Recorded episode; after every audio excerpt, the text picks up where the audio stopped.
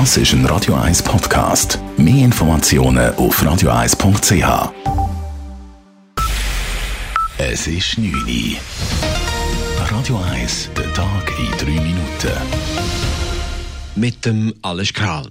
Die Demokraten in den USA leiten formell ein Amtsenthebungsverfahren gegen Präsident Donald Trump ein. Das hat Nancy Pelosi, die Vorsitzende des Repräsentantenhauses, heute in Washington bekannt gegeben.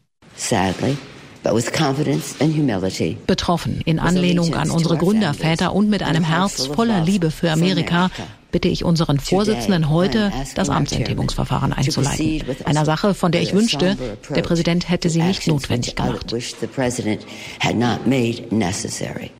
Damit geht das Impeachment-Verfahren in eine neue Phase. Die Vorermittlungen haben gemäß Pelosi eindeutig gezeigt, dass Trump auf Kosten der nationalen Sicherheit seine Macht für seine eigenen Zwecke missbraucht habe.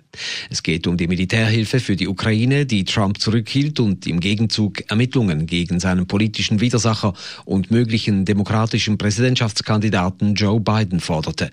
Donald Trump zeigte sich in einem Tweet siegessicher, die Demokraten hätten wegen nichts ein Impeachment eingeleitet. Die Republikaner stünden vereint hinter ihm. Trumps Partei verfügt im Senat über eine Mehrheit, damit dürfte es zu keiner Verurteilung und Absetzung des US-Präsidenten kommen.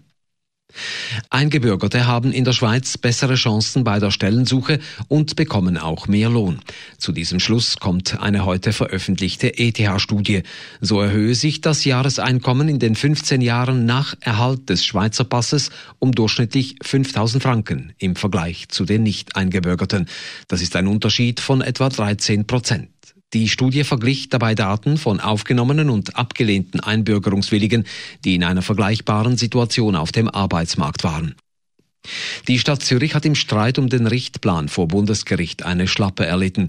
Das Bundesgericht gab dem Kanton Recht, dieser darf verschiedene Verkehrsvisionen aus dem städtischen Richtplan kippen. Dabei geht es etwa um Veloschnellrouten oder Seilbahnen. Für solche Ideen seien teils schweizweit gültige Rechtsgrundlagen nötig. Details von Sabrina Marcolin. Vor drei Jahren hat der Zürcher Gemeinderat den regionalen Richtplan überarbeitet und hat unter anderem auch hochtrabende Verkehrspläne hineingeschrieben. Die Standseilbahn Rigiblick hätte in die Stadt verlängert werden und es hätten Seilbahnen vom Bahnhof Altstädte zu der ETH Hünkerberg und vom Tiefenbrunnen zum Balgrist sollen möglich sein. Vorgesehen sind auch vier Veloschnellstrassen oder eine Tramlinie zum neuen Eishockey-Stadion. Die Vision hat der Regierungsrat aber rausgestrichen. Der Gemeinderat hat sich bis vor das Bundesgericht dagegen gewehrt. Es sei völlig willkürlich. Das Bundesgericht hat dem Kanton aber Rückendeckung gegeben. Ein Generalstreik hat heute das öffentliche Leben in Frankreich weitgehend lahmgelegt.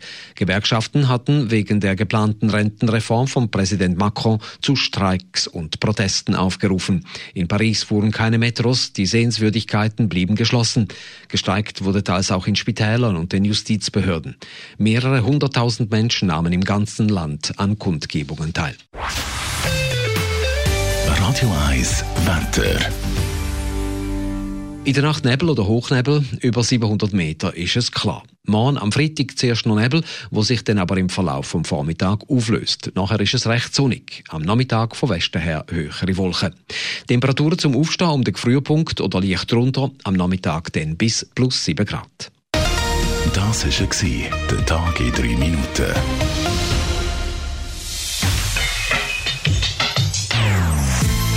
Non-Stop Music auf Radio 1. Die besten Songs von allen Zeiten. Non-stop. Radio 1.